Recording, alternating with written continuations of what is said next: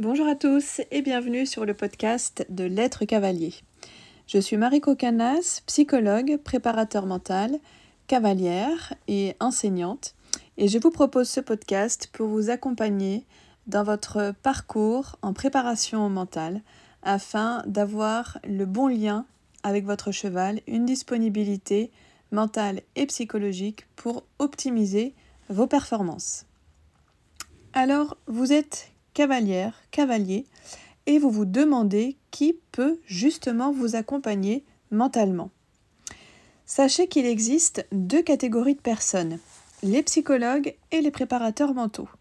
Mais qu'est-ce qu'un préparateur mental? Qu'est-ce qu'un psychologue? Un psychologue clinicien? Un psychologue du sport? C'est vrai qu'il y a de quoi euh, se perdre dans ces métiers. Alors j'ai préparé ce podcast suite à un sondage auprès de cavaliers euh, sur Instagram et il en ressort que 80% d'entre vous ne savent pas bien différencier ces professions et je vous propose donc de vous éclairer à travers ce podcast, d'éclaircir ces métiers afin que vous sachiez vers qui vous tournez. Commençons par le psychologue clinicien. Le psychologue clinicien est titulaire du titre de psychologue, titre protégé et reconnu par l'État. Pour être psychologue, c'est 5 ans d'études au minimum, plus de 500 heures de stage, un mémoire et une thèse. Il faut aussi savoir que seulement 25 personnes sont diplômées après avoir présenté leur candidature au titre de psychologue. 25 personnes par promotion. Et vous pouvez présenter deux fois votre candidature. Si à l'issue des deux fois vous n'êtes pas reçu, bah, malheureusement vous ne serez jamais psychologue. Donc c'est un parcours qui est long, exigeant et sélectif, mais en même temps qui garantit aux bénéficiaires, donc aujourd'hui vous les cavaliers, une expertise sur le fonctionnement mental humain. Le fonctionnement mental, mais aussi le fonctionnement pathologique. C'est donc un expert de la santé mentale. Le psychologue est donc outillé, si on veut aller plus loin, pour soutenir et ou bien rééquilibrer la bonne santé mentale, pour soulager une souffrance plus ou moins longue dans le temps. Ça peut être un deuil, un échec, un burn-out, un événement qui perturbe la vie personnelle ou professionnelle. Le psychologue va aussi vous aider à dépasser des blocages, sortir d'une impasse. Par exemple, si vous avez un manque de confiance en vous, un manque d'estime de vous, que vous êtes en décrochage au niveau scolaire, pour les étudiants, pour les enfants, le psychologue pourra vous aider dans ce cheminement, dans ce parcours. Le psychologue clinicien est également formé, comme je disais tout à l'heure, en psychopathologie, c'est-à-dire qu'il est aussi outillé pour suivre les patients présentant une souffrance chronique qui l'empêche d'avoir une vie qu'on va appeler entre guillemets normale. On va, on va retrouver là les troubles anxieux, les troubles de la personnalité, les dépressions, les TOC, les troubles du comportement alimentaire.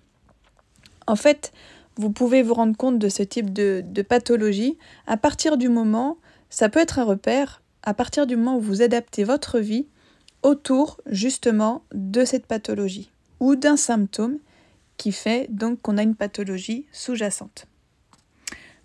Le psychologue du sport est donc lui au fait de la clinique, avec en plus bien connaître, être au fait de ce qu'implique le sport et le sport de haut niveau sur un athlète. Il doit connaître la réalité d'un athlète et la réalité du sport de haut niveau. Il doit savoir ce que cela engendre, comme peur, comme pression, comme angoisse, comme sacrifice. En effet, la réussite, la performance peuvent faire surgir ou ressurgir des freins, des mécanismes de défense, mécanismes de défense bien connus par les psys, qui nuisent à la performance. Accéder à la performance, accéder à l'excellence est une chose, mais y rester en est une autre. Donc le psychologue du sport va suivre et soutenir les sportifs en bonne santé mentale au niveau émotionnel. Il doit savoir aussi accompagner un sportif qui, dans sa vie, peut tomber en dépression, peut perdre confiance en lui, peut être bloqué par rapport à la réussite et au succès, ou un sportif qui se retrouve en situation d'échec.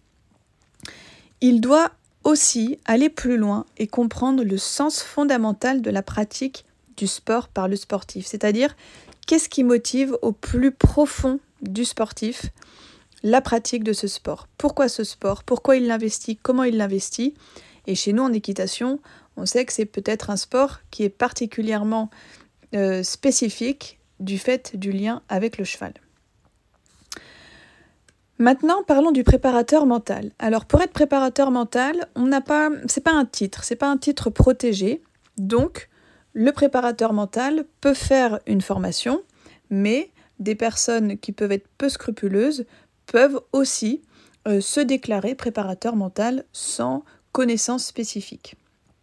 Il va utiliser, lui, des outils concrets pour travailler avec les sportifs qui seront donc stabilisés émotionnellement et qui seront donc prêts pour aller chercher la performance, le dépassement de soi, le succès, repousser leurs limites, se challenger. C'est pour cela que je dis souvent, et les personnes avec lesquelles je travaille m'ont déjà entendu le répéter, la psychologie, c'est la phase qui précède la préparation mentale parce qu'elle sert à vous rendre disponible pour la préparation mentale. Sans socle psychologique solide, ce sera difficile d'avoir une préparation mentale efficace, optimisée. Donc, également, quand vous cherchez un préparateur mental, c'est tout à fait légitime de lui demander quelle est sa formation, quelle est son expérience, quel est son cadre de travail. Vous pouvez obtenir et vous devez obtenir une réponse claire, transparente. Et ensuite, vous choisissez ou non une collaboration. Maintenant, gardez en tête que derrière tout sportif, quel que soit son niveau, quel que soit son sport, il y a un être humain qui vit des situations, qui vit des expériences de vie, qui vit aussi des deuils, des ruptures, des dépressions, des périodes difficiles. Encore une fois, en tant que personne. Cela demande un soutien pour préserver la santé mentale. Par santé mentale, entendez bien ici le bien-être mental tout comme vous allez vous occuper, pour beaucoup d'entre vous, de votre bien-être physique. Alors j'espère que ce podcast vous a éclairé, que ce podcast vous a plu. Si c'est le cas, pour le soutenir, pour m'aider à continuer, n'hésitez pas à mettre une petite note avec les 5 petites étoiles. Et si vous pensez qu'il peut aider vos amis et vos amis cavalières et cavaliers, n'hésitez pas à leur partager. Si vous voulez en savoir plus sur l'être cavalier, tous les liens sont en dessous de ce podcast. Et moi, je vous remercie grandement de votre intérêt, de votre écoute, et je vous dis à très bientôt.